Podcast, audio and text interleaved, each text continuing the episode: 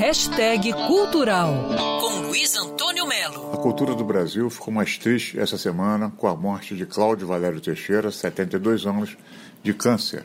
Ele é pintor, artista plástico, não, restaurador, é, restaurou inclusive Guerra e Paz, gigantesco painel de Cândido Portinari que está na ONU, restaurou o Teatro Municipal de Niterói, restaurou o Solar de Jambeiro também em Niterói. Fora disso, o Cláudio Valério tem uma extensa e intensa vida como pintor. No começo do ano, ele expôs uma série chamada Aquarelas na Quarentena. Justamente isso, aquarelas que ele pintou durante a quarentena da Covid-19. Mas agora, os amigos marchands e familiares de Cláudio Valério vão realizar uma nova exposição de aquarelas, mas também acrescentando outros trabalhos do pintor que tem uma obra monumental. Ironicamente, Cláudio Valério teve a Covid dois meses atrás e a Covid foi um elemento detonador da sua morte.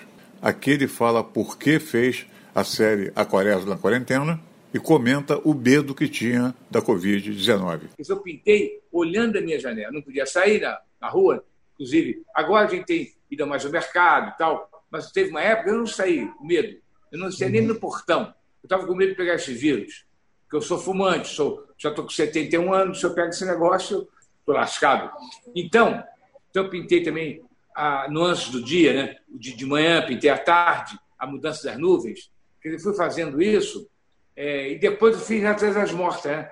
Na, na, janela também, quer dizer, na luz da janela, e no jardim, eu tenho um jardim embaixo também. Se você ver a série toda, eu tenho o meu portão fechado, eu tenho o jardim com os vasos, Quer dizer, eu fui pegando também esses aspectos da casa. Muitas histórias, muita cultura e muita fé no Brasil. Luiz Antônio Melo para a Band News FM. Quer ouvir essa coluna novamente? É só procurar nas plataformas de streaming de áudio. Conheça mais dos podcasts da Band News FM Rio.